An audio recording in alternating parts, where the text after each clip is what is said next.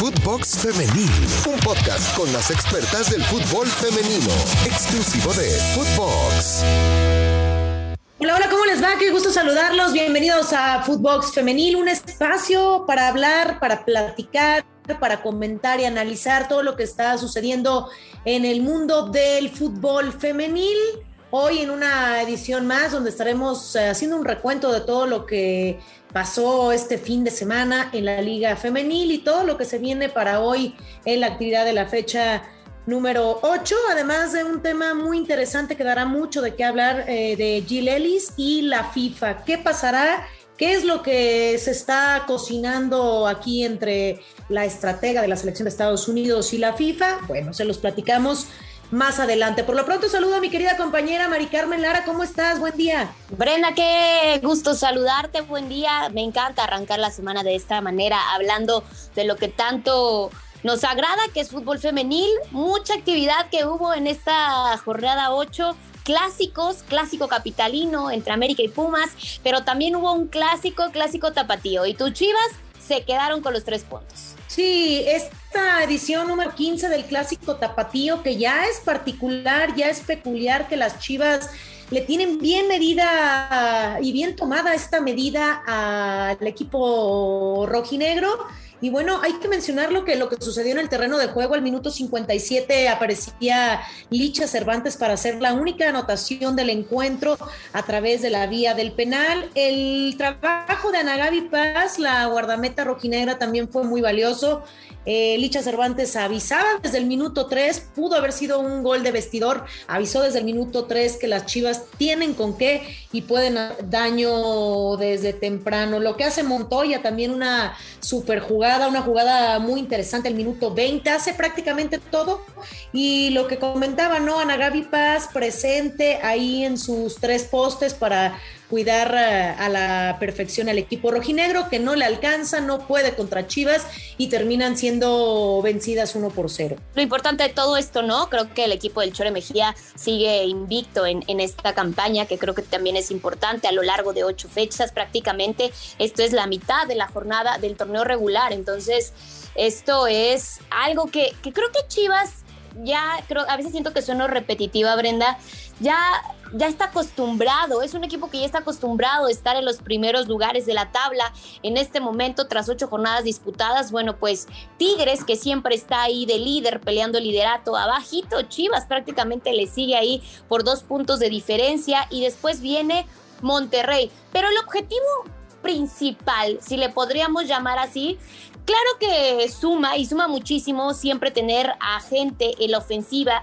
como lo es Licha Cervantes, como es Jaramillo, como lo es Montoya, como lo es Castillo, pero creo que Chivas el compromiso que tiene por el equipo que es, por lo que ha mostrado temporada tras, tras temporada, es el título. Y la verdad es que, pues, no ha llegado, bueno, ya llegó en una ocasión, pero ahorita le sigue faltando. Totalmente de acuerdo y parecería repetitivo, pero es, lo, es bueno, es bueno eh, mencionar que Chivas tiene la constancia que a lo mejor muchos equipos no. Y si hablamos de los del norte, de Tigres, de Rayadas, de Chivas, tal vez de América, que se puede colar ahí entre, entre los principales, es decir, eh, van con, con, buen paso, son constantes cada partido, con, con diferencia de a lo mejor lo que vemos en la varonil, aquí sí te dan un partido bueno, otro también, otros dos también, y esta es la constancia, estar repitiendo que, que tanto Chivas como Tigres hacen cosas interesantes y, prueba de ello es que ya se ubican en la segunda posición con 22 puntos, invictas como lo comentabas, y Licha Cervantes en la segunda posición, solo por debajo de Katy Martínez, que hay que mencionar también este duelo donde logran ganarle, donde logran imponerse 2 a 1 las actuales bicampeonas. 2 a 1 ante Querétaro con gol de Katy Martínez que ya está aproximándose a los 100 goles. Una, eh, pues un número que parecería sencillo, pero que con No, hombre, Brenda, yo no he hecho ni uno en mi vida, imagínate, ella 100. no, imagínate 100, es complicadísimo, ¿no?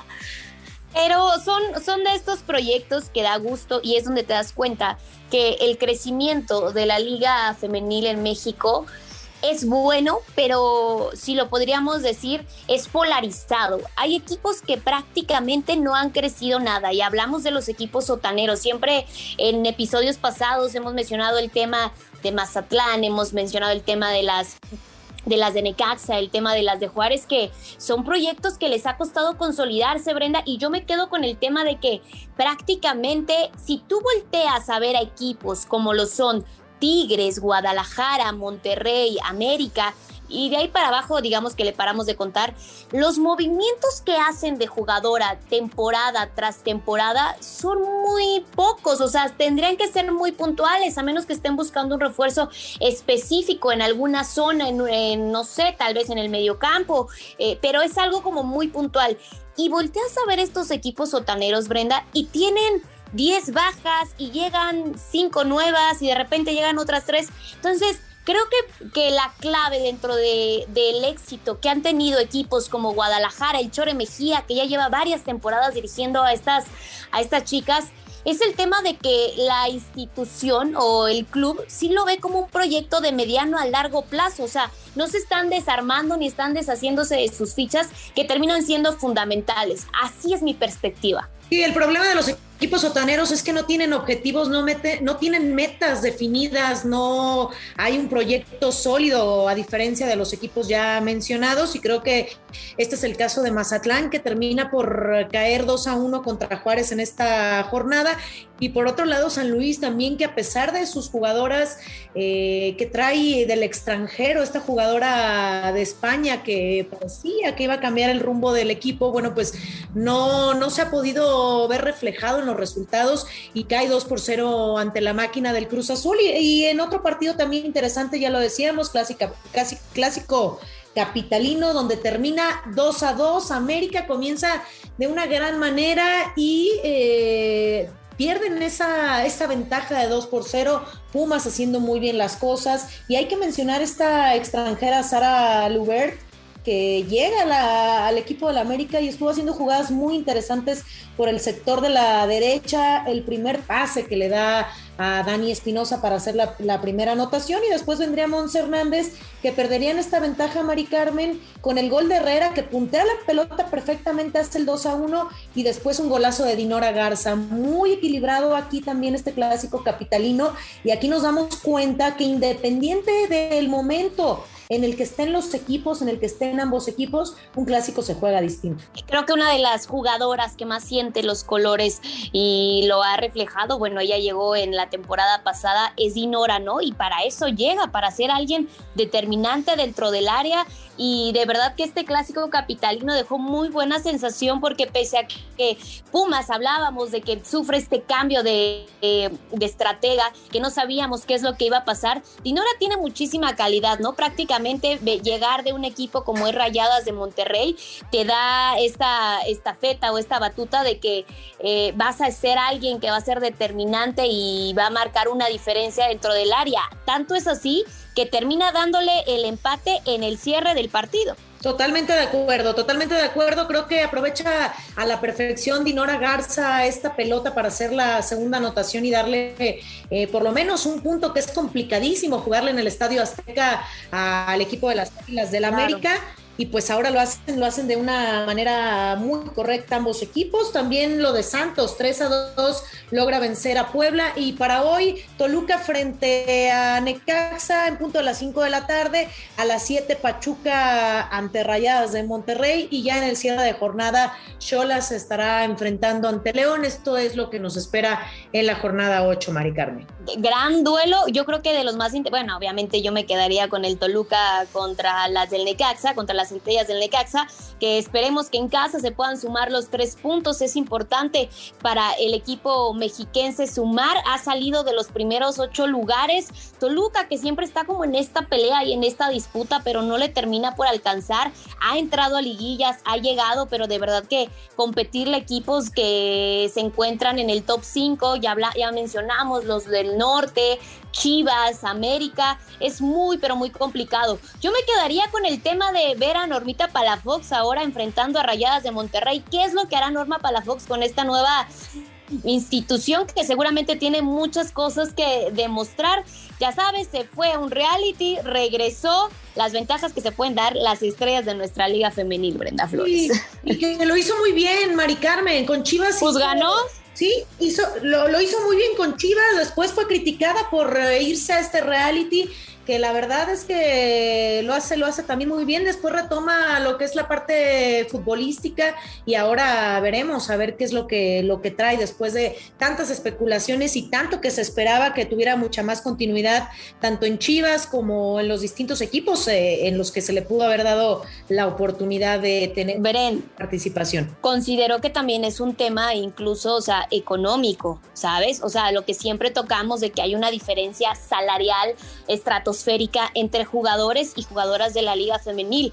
Era claro que Norma Palafox pues iba a ganar muy bien en el tema del reality y pues lejos de juzgarse a lo mejor es como ese foco de decir, ok, si tenemos una jugadora de calidad, pues hay que voltear a ver que tanto es el tema salarial les está perjudicando también estas jugadoras, porque también estar y competir en una liga profesional como es el caso de nuestra liga, te consume tiempo, te consume también muchas veces han declarado jugadoras que ellas mismas han tenido que sacar de su bolsillo para pagar pasajes, para pagar viáticos. Entonces, creo que sí es un tema que en lugar de juzgar, voltear a ver los focos rojos que podrían existir en nuestra liga para, para este tipo de talento, para este tipo de jugadoras. Sí, estoy de acuerdo, estoy de acuerdo que el tema eh, salarial eh, forma parte fundamental en las jugadoras para tomar decisiones. Yo considero que los sueños se tienen que lograr, se tienen que topar hasta, hasta el último momento, pero a veces la vida te lleva por otros caminos y ahora lo importante es que Norma Palafox ya está de regreso y seguramente aquí demostrará gran calidad con su actual equipo. Y hablamos, Mari Carmen, de Jill Ellis y la FIFA, ¿qué pasará? Bueno, pues Jill Ellis estará al mando del grupo de la FIFA sobre el futuro del fútbol femenil. Como preámbulo, bueno, pues esta exfutbolista galardonada como la mejor entrenadora del mundo en 2015, que además tuvo su debut como entrenadora en 1984. Ahora la situación será diferente. La FIFA hizo oficial el cargo de Jill Ellis como directora de este grupo de asesoramiento técnico sobre el futuro del fútbol. El objetivo, Mari Carmen, de dicho grupo es que se reúnan líderes de opinión para que se pueda desarrollar así el fútbol femenil. Y qué mejor que esta estratega de la selección de las barras y las estrellas, que conoce a la perfección el fútbol, que lo ha practicado, que ha sido profesional, que ha estado del otro lado también eh, dirigiendo evidentemente a sus jugadoras, y qué mejor que alguien experimentada para el futuro del fútbol femenil. Ya lo mencionabas, ¿no? Ella conquistó la Copa del Mundo femenil en dos ocasiones con la escuadra de las barras y las estrellas. Lo importante de todo esto siempre en este tipo de cargos, Brenda, considero que debe ser el respaldo, ¿no? Y el presidente de FIFA se lo ha dado, conoce la calidad que tiene que tiene Jill Ellis para pues para dirigir, para estar al frente del grupo de asesoramiento técnico. Creo que es un paso gigante el que sucede ahora en, en el fútbol femenil a nivel mundial porque como bien sabemos, cuando hablamos de potencias en el mundo de fútbol femenil, siempre yo, al menos para mí, lo primero que se me viene a la cabeza es Estados Unidos. Claro que está Brasil, claro que está España, claro que hay otras selecciones que también son potencia, pero el tema de estructura y el tema de proyecto que maneja la selección de Estados Unidos, de verdad que es admirable. Para mí creo que es un paso gigante para que esté al frente una mujer y para que el fútbol eh, femenil siga creciendo. Y nos preguntaríamos, Mari Carmen, si es la decisión correcta de haberla ahora sí que elegido para estar en este importante cargo y tomar decisiones que van a implicar y van a conllevar muchas situaciones y no será nada fácil. Nos preguntaremos todos si será o fue la decisión correcta. Yo creo que con el paso del tiempo ya lo veremos y hasta, hasta lo que nos mantenemos hoy, yo me mantengo con que alguien experimentada, alguien que conoce a profundidad a, la, la esencia del fútbol femenil, qué mejor que, tome este cargo y que tenga este, este tipo de, de control dentro de él. Y que ha estado en el proceso de crecimiento, Bren, creo que eso también es importante, o sea, parte de que Gil esté en esto es la experiencia, ya lo mencionabas, que tiene y los conocimientos, o sea, no es alguien que haya llegado hace dos años, es alguien que le ha dedicado su vida al fútbol femenil, es alguien que termina siendo un referente. Yo me quedo con lo que te mencioné anteriormente, ¿no? O sea, siempre es importante tener un respaldo y si el presidente de FIFA te está respaldando, en este caso Infantino, creo que ya llevas de, ganarla. No será un reto nada fácil, porque considero que aunque el fútbol femenil ha crecido bastante, sigue todavía dando esos pininos de crecimiento, sigue buscando mm, eh, consolidarse, pero creo que es un gran paso para el fútbol. Sí, yo creo que vamos por muy buen camino y seguramente tenemos mucho que aprenderles a las de Norteamérica, muchísimas situaciones también hará para que se mejore el fútbol en general, no solamente para que le vaya bien a Estados Unidos, que sabemos que es una potencia, sabemos que les va bien en Copa del Mundo, en Juegos Olímpicos y que siempre es un referente, pero ¿qué se puede ganar con esto? Que todos los ojos del mundo en cuanto a selecciones eh, femeniles volteen a, ver lo que se está haciendo de la mejor manera, de la manera correcta y que esto nos haga crecer a todos los países en general, a todos los eh, equipos femeniles y que vayamos tomando esas situaciones positivas. Mari Carmen Lara, nos tenemos que despedir. Muchísimas gracias. Nos escuchamos en una edición más de Footbox Femenil. Abrazo, Brenda. Qué gusto iniciar la semana de esta manera. Cuídense mucho y ya saben, nos escuchamos. Escuchen todo nuestro contenido a través de Footbox. Exactamente. No olviden escucharnos en Spotify con lo más relevante, lo mejor, todo lo que está sucediendo en el fútbol femenil. Y también nos pueden seguir, ya lo saben, de lunes a viernes con toda la información, todo lo que está sucediendo y a través de nuestras redes sociales, síganos a través de nuestras redes sociales, aquí los esperamos y pueden encontrar a Footbox en todas, en todas ellas. Soy Brenda Flores, Mari Carmen Lara, nos despedimos y nos escuchamos en una edición más de Footbox eh, Femenil, un, podcast, un podcast exclusivo de Footbox. Hasta la próxima. Footbox Femenil, podcast exclusivo de Footbox.